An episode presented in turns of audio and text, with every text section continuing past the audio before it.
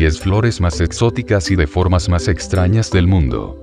En la naturaleza existen muchas plantas exóticas, extrañas y de aspecto único, la mayoría de las cuales, probablemente, no sabes que existen. Algunas son carnívoras o solo florecen durante unas horas cada año y además en su aspecto aparentan algo más. A pesar de eso, sus formaciones siguen siendo muy extrañas. Las flores que verás a continuación son exóticas por una razón. Florecen de tal manera que los animales o los insectos se sienten atraídos por ellas y ayuden en su polinización. Para celebrar la enorme biodiversidad, y quizá para fomentar su protección les presentamos las 10 flores que consideramos las más exóticas y extrañas del mundo. Número 10. La Arnoldi Rafflesia. Es una impresionante flor que sin lugar a dudas es la más difícil de ver. No tienen hojas y tampoco tallo. Es una de las más grandes del mundo. Fue descubierta en la isla indonesia en el año 1818. Crece en los bosques del sudeste de Asia, sobre todo en Indonesia. Sus pétalos tienen hasta medio metro de longitud, con un grosor de 3 centímetros, y es capaz de superar los 10 kilogramos de peso. Esta planta parásito es de un color carnoso y tiene pintas que la hacen parecer la piel manchada de un adolescente con acné. Huele muy mal y tiene un agujero en el centro que sostiene de 6 a 7 cuartos de agua. Se trata de una muy rara flor de textura carnosa y colores rojizos y anaranjados. Cuenta con cinco lóbulos y tan solo crece cada cierto tiempo, si se dan las condiciones adecuadas, es la razón por la que es tan rara. Esta flor también se caracteriza por su mal olor, que a menudo atraen moscas y porque es capaz de emitir calor. Además, su planta carece de hojas, brotes y raíces, por lo que no realiza fotosíntesis. Es enigmática, ya que sabemos que las plantas necesitan de la fotosíntesis para poder procesar sus alimentos. Su fruto es comido por la musaraña y animales del bosque. Suelen crecer en ambientes de mucha humedad. La raflesia es la flor oficial del estado de Sabah, Malasia, así como también la de la provincia tailandesa de Suratani. Es la segunda flor más grande del mundo. Número 9. La flor de jade verde. Es una planta endémica en Filipinas, donde crece en los bosques húmedos tropicales de Luzón y Mindoro. Compite por la luz con las demás plantas tropicales, trepando en busca de ella, lo que configura su estructura. En su hábitat, es polinizada por los murciélagos que acuden atraídos por la gran cantidad de néctar que producen sus flores. Aunque las abejas la polinizan durante el día, si bien es cierto que, en ocasiones, se quedan atrapadas dentro de la flor y mueren. Sus ramas son gruesas y sus hojas carnosas de color verde jade miden entre 3 a 7 centímetros. Es una planta endémica de los bosques tropicales de las Filipinas, con tallos que pueden alcanzar hasta 18 metros de longitud. Su nombre local es Tayabac. Está estrechamente relacionado con los frijoles, se encuentra en peligro de extinción por la deforestación de su área de desarrollo. Por ser considerada una flor tropical soporta temperaturas bajas de 5 grados pero se desarrolla mejor en el clima de 15 a 26 grados durante el día. Es conocida como vid de jade, sus tallos gruesos de hasta 20 metros de longitud, se enredan dejando vástagos cuyas flores, en forma de garra de 7 a 12 centímetros de largo, se agrupan en racimos, que contienen hasta 90 flores, y pueden llegar a alcanzar un metro y medio de longitud. El racimo de flores es espectacular, por su llamativo color, único en el mundo de las plantas, que le da una apariencia casi artificial. Se puede reproducir por esqueje y le lleva dos años para florecer. Los frutos de la vid de jade pueden llegar a tener el tamaño de un melón. Número 8. La flor esqueleto. Es originaria de las laderas boscosas húmedas en las regiones más frías de China, Japón y las montañas Apalaches de Estados Unidos donde se encuentran difusas, similares a un paraguas, de follaje negrita coronada por pequeños grupos de flores formando pomos a finales de primavera. A finales del verano, los tallos se llenan de un llamativo color azul cobalto de fruta, que reemplazan las flores marchitas. No le gustan las altas temperaturas del verano, por lo que hay que plantarla en un sitio bajo árboles, fresco y húmedo. Sus flores blancas, que salen en primavera, tienen una característica que las hace únicas. Cuando llueve los pétalos se vuelven transparentes y el contacto con el agua da a estas flores la apariencia de cristal.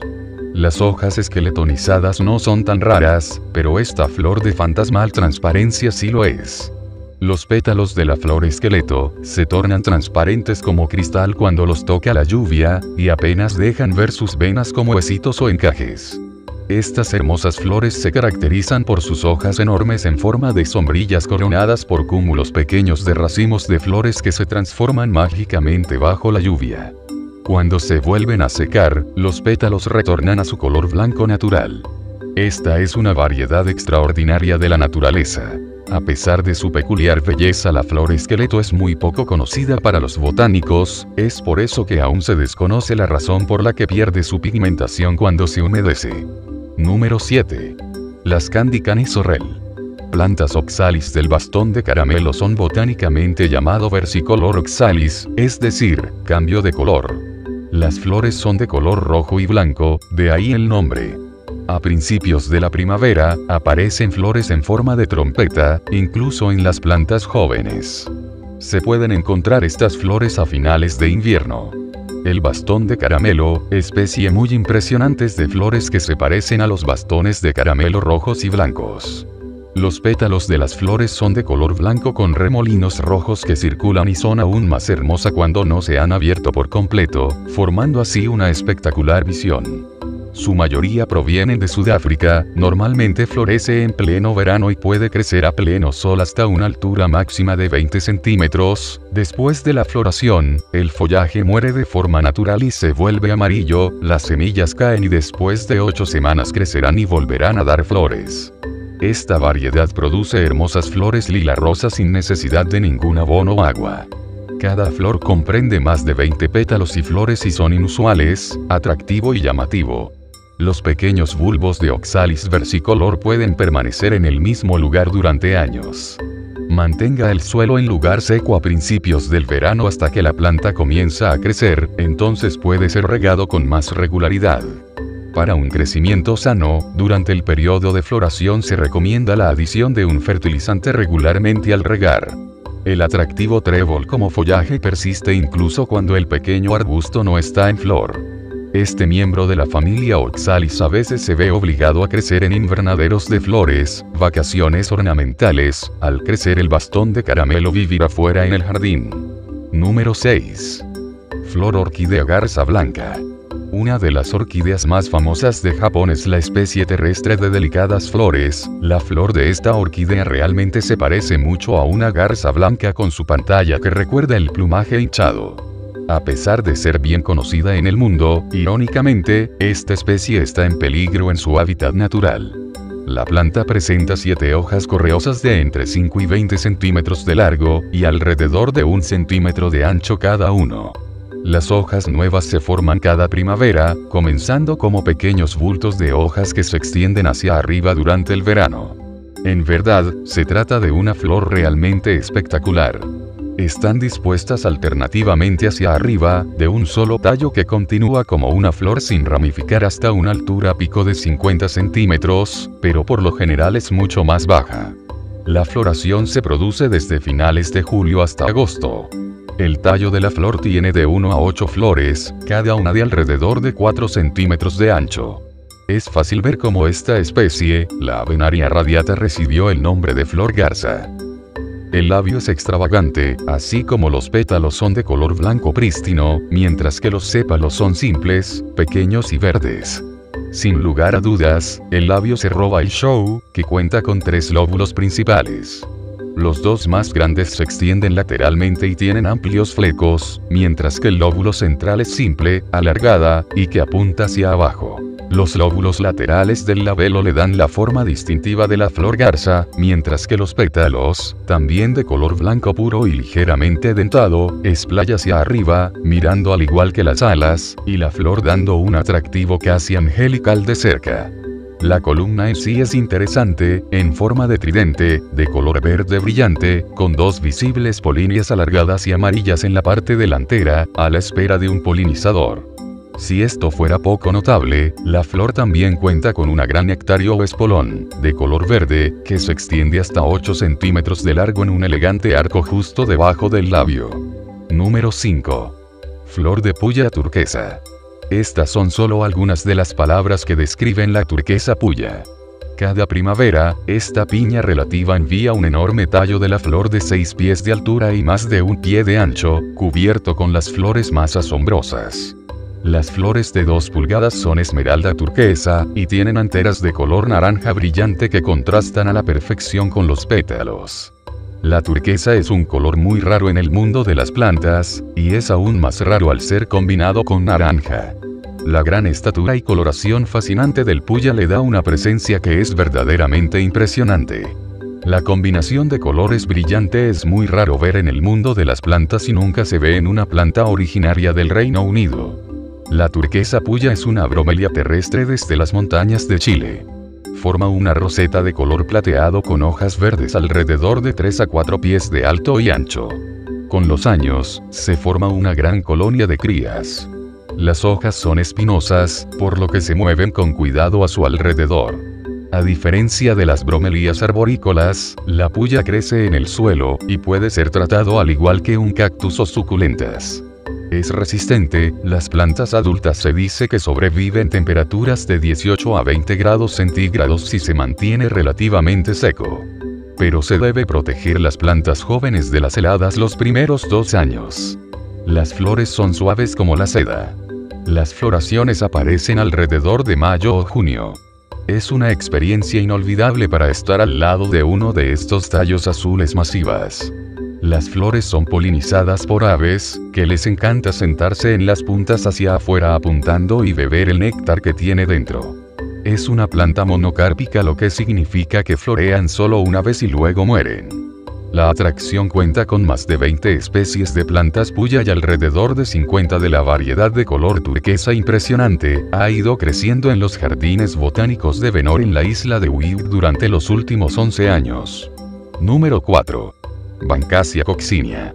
Comúnmente conocida como la Bancasia escarlata, es una planta con una sola varilla que tiene hojas ovolongas, que son de 3 a 9 centímetros de largo y 7.2 centímetros de ancho. Los prominentes rojas y blancas espigas de flores aparecen principalmente en la primavera. A medida que envejecen desarrollan folículos pequeños que almacenan las semillas hasta que se abre. La especie es originaria de Australia suroccidental, donde crece en los bosques costeros sobre suelos profundos arenosos. Es un arbusto o pequeño árbol erecto, siempre verde, alto hasta cerca 8 metros, aunque en cultivación se mantiene más bajo, con corteza grisácea y ramas tomentosas. Además las columnas vecinas se inclinan en direcciones opuestas, resultando en columnas verticales rojas brillantes consistentes en muchos estilos florales atravesándose, alternando con grandes huecos verticales a través de los cuales los periantos verde claros pueden ser vistos. El resultado final es una espiga floral con elegantes rayas verticales rojas y blancas. Esta variedad de flores se reproduce por semilla, sin ningún tratamiento en particular, que emplea de 2 a 8 semanas para germinar y de 4 a 5 años para la primera floración, en sustrato arenoso mantenido húmedo hasta la germinación, utilizando preferiblemente contenedores individuales, siendo bastante sensible al trasplante. La reproducción por esqueje es bastante difícil una de las bancasia más cultivada con fines ornamentales, ya sea por el follaje que para las vistosas inflorescencias, crece bien en climas de tipo mediterráneo con inviernos suaves y veranos largos y secos, soporta temperaturas secas hasta menos 4 centígrados, por brevísimo periodo, y bien enraizada resiste largos periodos de sequía. Requiere pleno solo parcial sombra y suelos aún pobres, pero bien drenantes, arenosos, ácidos y con bajos niveles de fósforo, es necesario por lo tanto evitar el uso de fertilizantes que lo contienen. Es particularmente sensible a la podredumbre radical en ambiente húmedo y en zonas con lluvias. Número 3. Olla flor de porcelana. La olla carnosa es una planta trepadora de hermosas flores, llamada comúnmente flor de nácar, de cera, de porcelana. Este nombre se lo debe al aspecto de sus flores, de apariencia cerosa o como si fuesen de porcelana. Fáciles de cultivar y que puede durar muchos años, se la emplea mucho en cestas colgantes en interiores o bien en el exterior a la sombra en los climas cálidos. Su origen es de Australia y sur de China, presenta algunas variedades con hojas bordeadas de amarillo blanco. Es una planta trepadora de interior, de raíces aéreas y tallos rastreros, largos y delgados que puede alcanzar los 3 metros de altura. Las hojas son elípticas, carnosas, gruesas, coriáceas y de color verde claro brillante. Las que recorren el tallo una opuesta a la otra, con peciolo corto, tienen entre 5 y 8 centímetros de largo y 4 a 5 centímetros de ancho. Sus flores miden 15 milímetros de diámetro y crecen en ramilletes, también carnosas, de un color blanco o rosado con una mancha roja en el centro, y con un intenso aroma y aspecto serio. El suelo donde se la plante debe ser húmedo, con buen drenaje y fresco. Algo que incentiva su floración es mantenerlas en macetas pequeñas o en suelos con nitrógeno, además esta planta es capaz de florecer varias veces del mismo pedúnculo, tanto en el mismo año como en años posteriores a la primera floración. Es una planta de clima templado y se desarrolla naturalmente debajo de las copas de los árboles, pero no resiste muchas corrientes de aire fresco. Requiere de una temperatura cálida y humedad ambiental, debiendo ubicarla en un sitio con temperatura más fresca luego de su floración. La temperatura ideal para cultivarla es entre los 15 y 25 grados centígrados. Asimismo soporta temperaturas que varían de tal parámetro, incluso luego de la floración, en el periodo de reposo puede resistir heladas débiles, y hasta resultan beneficiosas para esa etapa de descanso. Crece sin problemas en pequeños tiestos gracias a que disponen de un sistema radicular pequeño. Número 2. Ceropegia igarti. Ceropegia es un género de plantas dentro de la familia Apocynaceae, originaria de África, el sur de Asia, y Australia. Hay entre 160 y 200 especies en todo el mundo y se encuentran ampliamente en las Islas Canarias, África, Madagascar. Esta flor inusual primero fue documentado por Carlos Linneo en el año 1753, que consideraron que las flores se ven como una fuente de cera. Así, el nombre científico nació queros, es decir, la cera, y el significado peje, fuente. Esta planta se encuentra generalmente en forma de una vid, sin embargo, hay unas pocas especies verticales que se pueden encontrar en las Islas Canarias. Entre algunas especies, como Ceropegia u Odi, los nudos se hinchan, y las raíces de manera similar se expanden para formar tubérculos por debajo de la superficie del suelo. Las hojas son simples y opuestas, aunque pueden ser rudimentaria o ausente.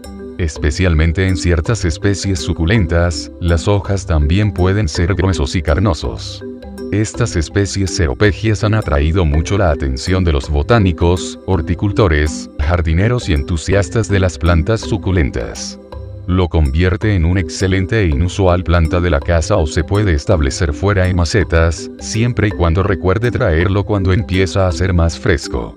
Fácil de propagar a partir de semillas o esquejes, este pequeño escalador es una planta suculenta apreciada por sus dueños.